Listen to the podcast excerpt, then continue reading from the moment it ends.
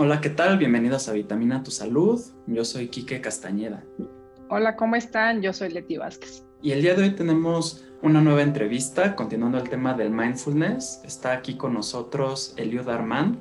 Eliud, cuéntanos un poquito de tu historia y cuéntanos cómo fue que llegaste al mundo de la meditación.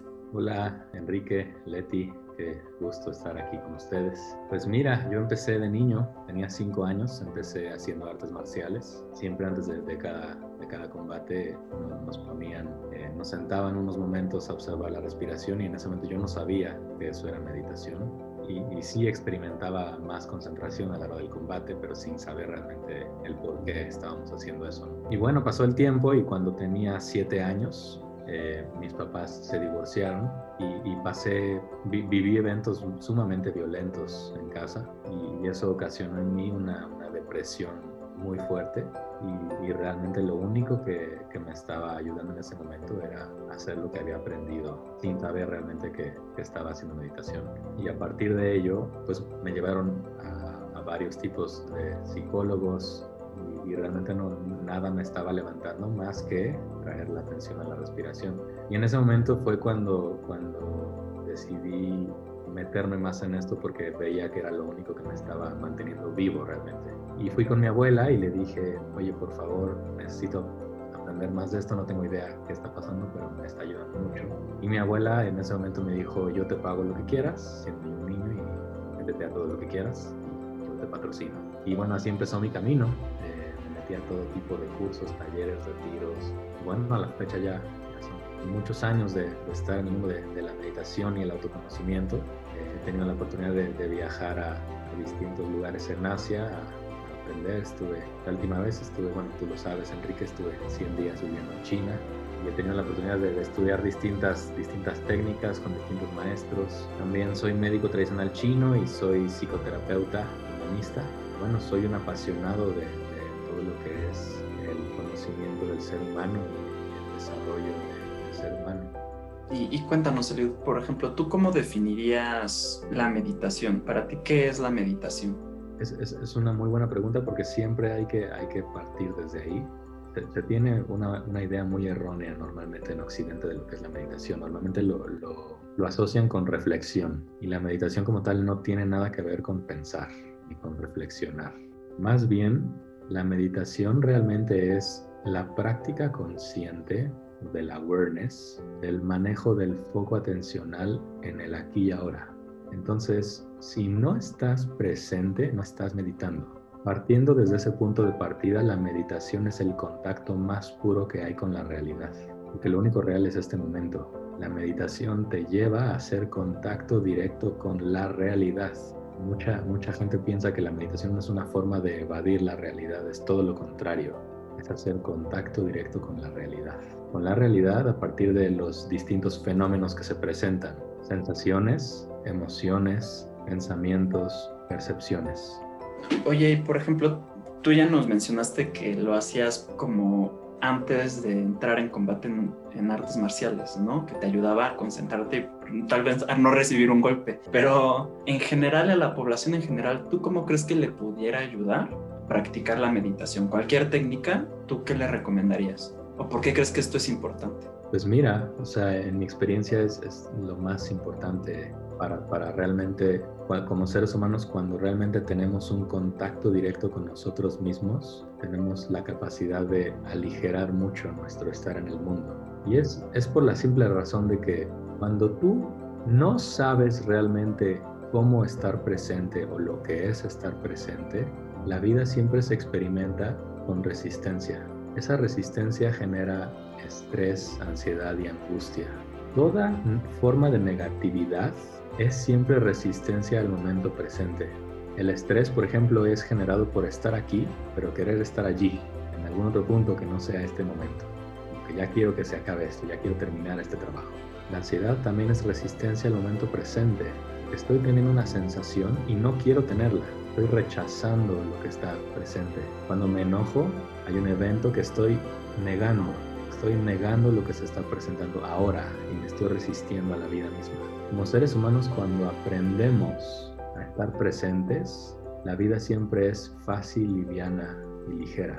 Y es que la inmensa mayoría de las personas creen que están presentes cuando realmente no lo están. Y hemos, nos hemos acostumbrado a normalizar el estrés, a normalizar la ansiedad, normalizar la negatividad como si fuera parte de lo que es la vida. Y entre más meditas y más te conoces a ti mismo, te das cuenta que realmente tú tienes elección sobre cómo sentirte ante cualquier situación. Porque en últimas, no es nunca la situación lo que te hace sentir infeliz, es lo que tú estás significando sobre la situación. ¿Qué estás tú pensando acerca de la situación? Cuando te das cuenta que realmente puedes elegir qué pensar o qué sentir acerca de la situación, en ese momento eres libre. La meditación te libera, que te da autodominio sobre emociones, pensamientos, y entonces en ese momento tu calidad de vida eleva muchísimo. Oye, y por ejemplo, ¿tú qué les pudieras recomendar a las personas que no saben nada de meditación, que apenas te están escuchando, te están conociendo? ¿Qué les recomendarías hacer como paso 1, 2, 3? Una práctica muy sencilla es siempre observar la respiración. Esa es como la base para cualquier principiante. Sin embargo, siempre hay que tener en cuenta una cosa.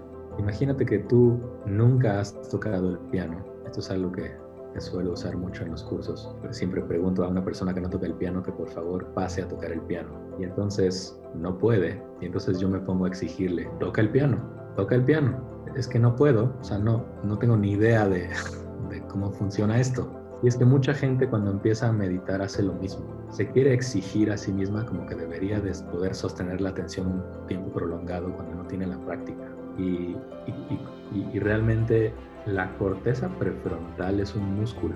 Es un músculo que hay que estar entrenando constantemente para poder sostener la atención por tiempos prolongados. Y cuando tú estás empezando, al principio vas a empezar a observar la respiración y te vas a distraer y es normal.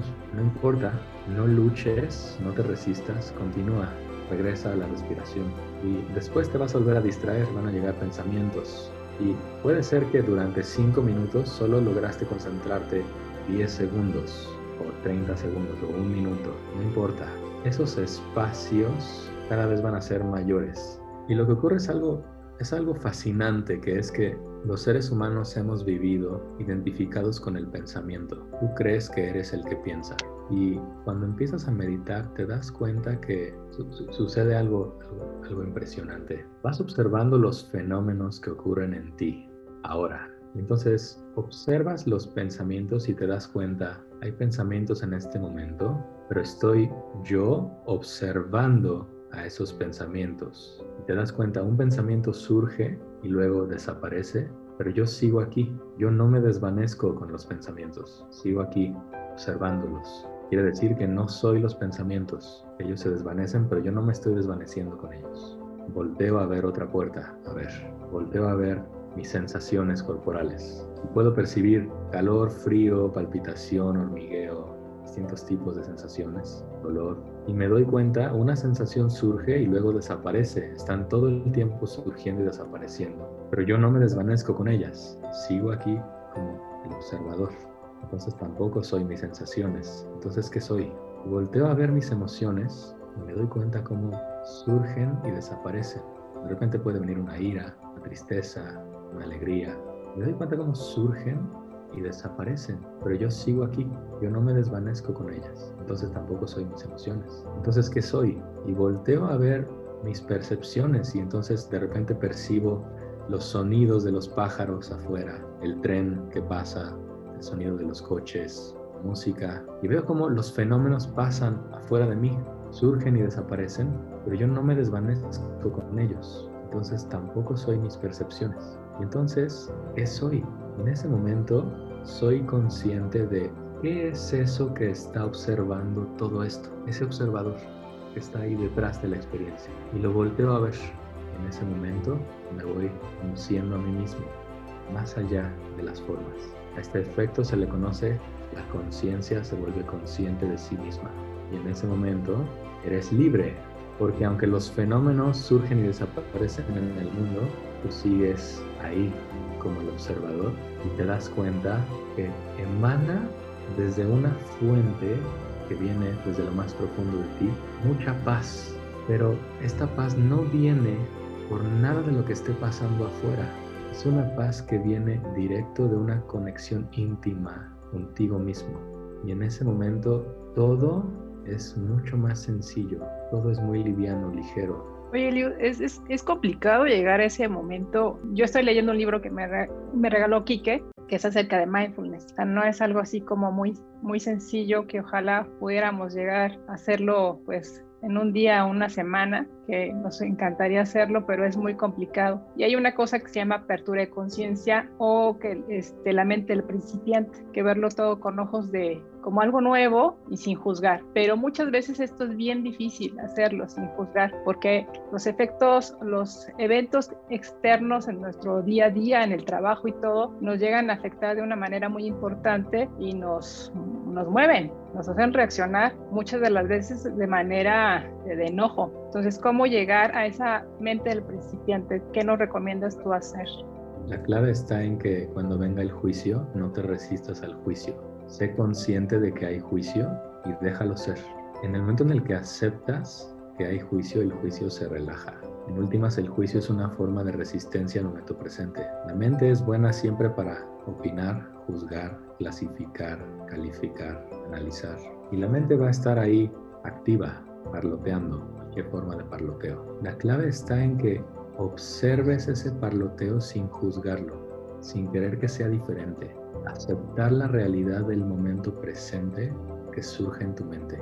En ese momento estás en estado de aceptación y entrega a lo que surge en la mente y en ese momento la mente se relaja. Otra cosa que ayuda muchísimo es el uso de la respiración consciente. En mindfulness, por ejemplo, bueno, mindfulness hay que decirlo que John Kabat-Zinn, el, creador del mindfulness, tomó todo de, lo que es el budismo Theravada. El origen realmente es vipassana. Y, a veces ayuda mucho utilizar la respiración consciente antes de observar la respiración. Entonces, siempre recomiendo antes de empezar tu práctica de meditación, realizar mínimo tres, pero si quieres hacer más, puedes hacer más, respiraciones profundas. Las respiraciones profundas, muy lentas y muy profundas, te van a ayudar a ir poco a poco reduciendo la velocidad de la mente. Normalmente la, la, una mente de una persona promedio está en estado beta, ondas cerebrales. Y las ondas beta suelen ser muy, muy rápidas, son ciclos por segundo muy rápidos. El hecho de empezar a respirar más lento y profundo ayuda a que esas ondas cerebrales vayan bajando, bajando. Cuando ya sientas que estás más calmado, incluso puedes comunicarle a tu mente antes de empezar tu práctica, mientras respiras profundo, puedes comunicarle, en este momento no hay nada que resolver, no hay nada que planear ni que, no hay ningún problema ahorita. Ahorita lo que toca es meditar, estar aquí, simplemente este momento, la atención, traerla a este momento y en ese momento tu mente va a entender, ah, mira, me estás pidiendo que me quede aquí, que no hay nada que hacer, ok, muy probablemente va a colaborar contigo porque ya se lo estás diciendo. Y a partir de ahí ya puedes empezar tu práctica, observar la respiración, sensaciones, etcétera, en este enfoque meditativo, claro. ¿Eso responde a tu pregunta? Sí, claro, y porque muchas veces es, es difícil no engancharse, o sea, ¿cómo lo hacemos para no engancharnos con ese tipo de situaciones? Porque a veces en el trabajo, y, y, a mí me ha pasado varias veces que algún colega empieza hablando mal de algún colega y eso como que te prende, ¿no? O te molesta y dices, pero ¿por qué me molesta si no soy yo? O sea, no, así no soy yo, ¿no? Entonces ahí como que le empiezas a bajar de, de, tu, de tu molestia, de tu enojo, pero es difícil, eso hacerlo, el lío es difícil. Uh -huh. Lo que yo te diría es que cuando, cuando surja la ira o, o el rechazo a la experiencia, eh, no busques sentirte diferente de lo que ya te sientes ahora. O sea, si ya en este momento detectas que ya te molestaste o ya estás juzgando o lo que sea, acepta que ese fenómeno ha surgido en ti en ese momento. Date cuenta, mira, me doy cuenta que estoy juzgando, acepto este juicio que está surgiendo en mí o acepto esta emoción que está surgiendo en mí, no busco cambiarla, porque si busco cambiarla estoy resistiéndome a lo que ya es. ¿Y qué podría ser más loco que resistirte a lo que ya es? Y es muy interesante porque Carl Jung decía la paradoja del cambio es que cuando aceptas cómo estás en eso no puedes cambiar. Y es justo la, la base de, de, de, la práctica. Estoy observándome que estoy reaccionando aquí, acepto que estoy reaccionando y no me resisto a esta reacción mía y me dejo sentirla. Y en ese momento, cuando aceptas cómo estás, vas a poder elegir ahora qué quieres significar acerca de la realidad. Pero ya no te estás resistiendo a ti misma, no estás luchando contra lo que ya es dentro de ti. Al final, una de las cosas que vemos en el Vipassana es anicca, que todo cambia. Cuando una persona se enoja y siente, acepta, pero ese sentimiento pasa. Es a lo que tú te estás refiriendo, ¿verdad, Eli? Sí, todos los fenómenos están sujetos a la ley de la impermanencia. Todos, como les decía hace ratito, sensaciones, percepciones, emociones y pensamientos. Todos surgen y desaparecen, todos cambian. La clave está en que no los resistas, porque lo que resistes persiste. Y es como surge una emoción y tú la reprimes o la suprimes no estás permitiendo que la carga eléctrica de la emoción sea descargada. Hay una carga, pero no la estás descargando, porque te estás resistiendo a ella, la estás reprimiendo. Pero cuando te dejas sentirla, la aceptas y la permites y fluye, en ese momento la emoción puede ser descargada y una, una, vez que la emoción ha sido descargada, la mente se vuelve a aclarar. Mientras la emoción no haya sido descargada, no tienes claridad en la mente, estás nublado por la emoción. No hay forma de ganarle porque es una carga eléctrica intensa, dejarla descargarse a través de la aceptación.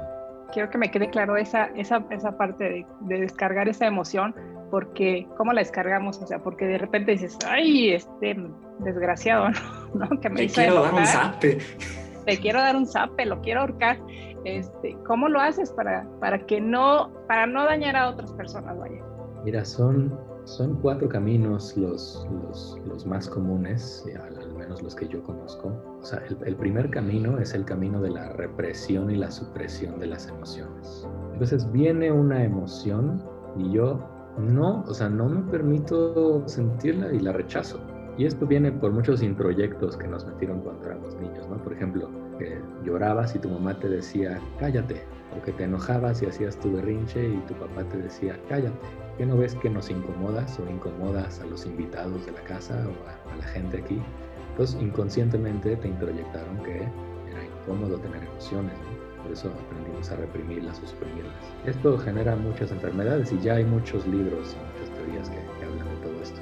Hay otro camino, este camino es el camino de la evasión y entonces, bueno, México es un país experto en eso, culturalmente entonces viene una emoción y yo lo que hago es irme a tomar alcohol, irme por drogas o irme a comer azúcar, todo tipo de estimulantes, sexo, películas, Netflix, eh, o sea, cualquier forma de, evasión de mis emociones. Y entonces lo que hago es traigo estas emociones, traigo estas sensaciones y no quiero sentirme así. Estoy rechazando lo que ya es. Y entonces busco un alivio temporal me haga olvidarme. Pero lo que ocurre es que todo eso que estás evadiendo, como nunca fue descargado, se sigue quedando ahí, ciclo no resuelto.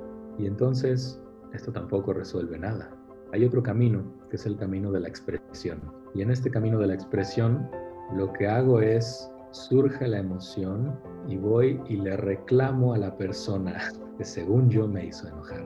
Y esto lo único que ocurre es que retroalimento más la emoción. Es cierto que hay una ligera descarga, pero solo la suficiente para que lo demás sea reprimido. Y no solamente estoy retroalimentando más la emoción, sino que también esto fractura las relaciones humanas. Hay un cuarto camino, y este es el camino que en mi experiencia es el único que he visto que realmente es una solución. Y es el camino de la entrega. Es el camino de aceptar cómo me siento y tomar el 100% de responsabilidad. El evento, la situación o la persona no es lo que me generó esta emoción, sino el cómo yo estoy significando la realidad. Y a partir de ello, traigo mi atención o mi foco atencional a mi cuerpo. Esto se hace mucho, por ejemplo, en la psicoterapia humanista. Y es en dónde sientes la tristeza. Por ejemplo, es muy fenomenológico, cada quien lo va a sentir diferente, pero por ejemplo en el pecho. Mira, siento aquí como una opresión. Okay acéptala, siéntela, dale tu atención, déjate sentirla.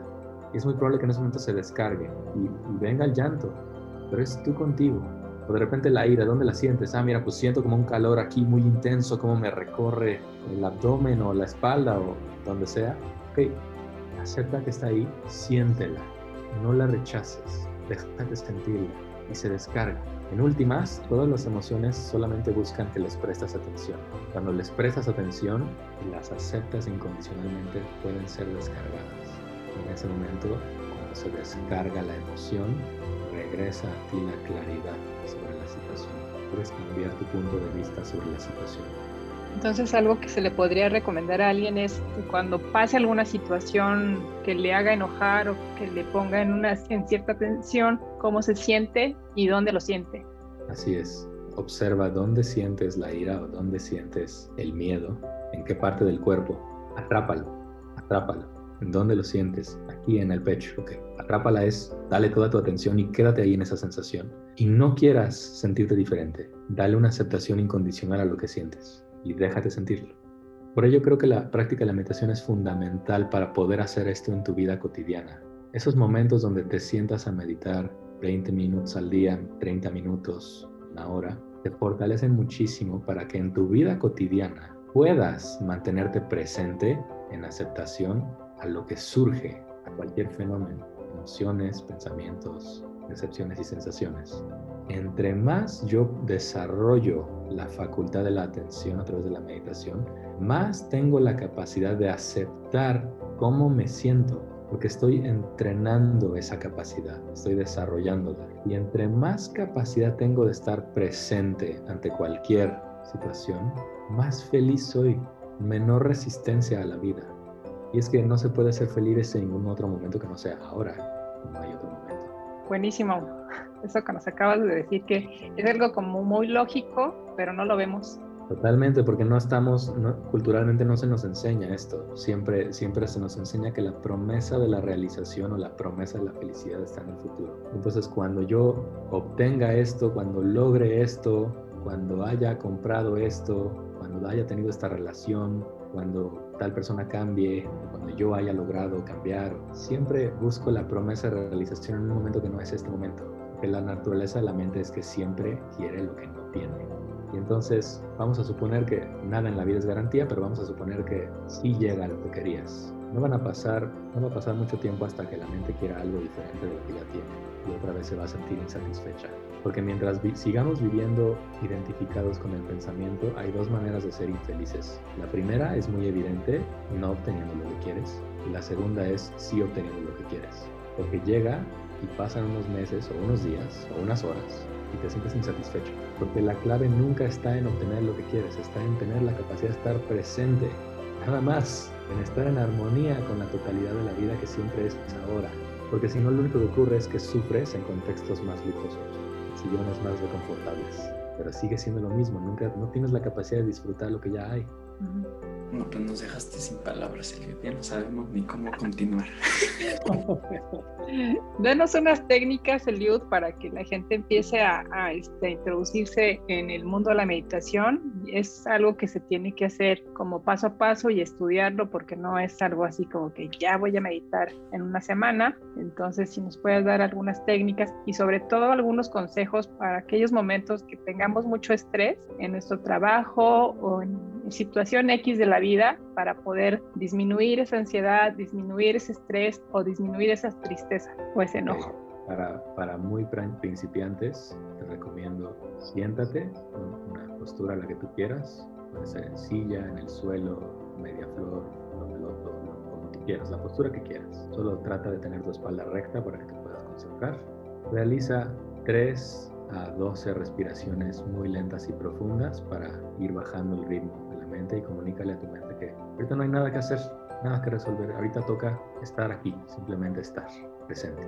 Y trae tu atención a tu respiración tal y como es, de manera natural, ¿sí? Tal cual, no, no busques que, que cambie, no busques respirar de cierta manera, solo revisa cómo estás respirando ahorita, naturalmente. Y quédate ahí cinco minutos. Si te distraes, acepta que te distraes. Acepta que surgen los pensamientos, no pasa nada y regresa a tu respiración. Si logras hacer eso y sostener la atención tiempo, después puedes empezar a sentir el cuerpo. Y lo mismo, puedes empezar desde tu cabeza e ir escaneando el cuerpo, parte por parte, sintiéndolo. Estás desarrollando la capacidad de sentir el cuerpo, traer tu atención al cuerpo. Y así, puedes empezar 5 a 10 minutos al día y después te va a empezar a gustar, vas a querer prolongarlo. Yo recomiendo Si realmente quieres ver cambios muy buenos en tu vida cotidiana, recomiendo que sean mínimo 30 minutos al día de meditación. Pueden ser 15 en la mañana, 15 en la noche, o 30 minutos seguidos, como tú prefieras. Y esto te va a ayudar a que en tu vida cotidiana, cuando te des cuenta que te estás resistiendo a una emoción o a un pensamiento o a una situación, puedas regresar a tu cuerpo, regresa a tu cuerpo, revisa lo que estás sintiendo y acéptalo, déjate sentirlo. Y esto te fortalece inmensamente porque a largo, mediano, largo plazo, desarrollas tal conciencia sobre, sobre tu mundo interno que te vuelves invulnerable a lo que pasa fuera de ti. Invulnerable en el sentido de que no importa lo que pase afuera, tú lo estás aceptando. En última siempre tienes tres opciones. Aquí y ahora puedes cambiar la situación ahora, no en una hora o en un día o en un mes. Ahora, ahora, ¿lo puedes cambiar? Si sí, ok, cámbialo y no es un problema, lo puedes cambiar. No lo puedes cambiar ahora, te queda una segunda opción. ¿Te puedes mover de ahí? Sí o no. Si sí, pues vas, muévete y ya, se acabó el problema. Si no te puedes mover, ok, te queda otra opción, acéptalo. Y la aceptación en ese momento te unifica con la vida y todo se vuelve más liviano, más ligero. Entonces, esta práctica, 5, 10, 15 minutos, media hora al día, en la respiración, sentir las sensaciones, te va a ayudar a estar presente en tu vida cotidiana. Y cuando surja la emoción, déjate sentirla, acéptala, pero ya estás más fortalecido para poder hacerlo. Ok, oye, y por ejemplo, hay meditaciones que por ahí hice en las redes sociales que es 21 días con Deepak Chopra. Ese tipo de meditaciones, ¿te ¿las recomiendan, no las recomiendas? ¿Ayudan, no ayudan? ¿Ayudan los mantras? ¿No ayudan?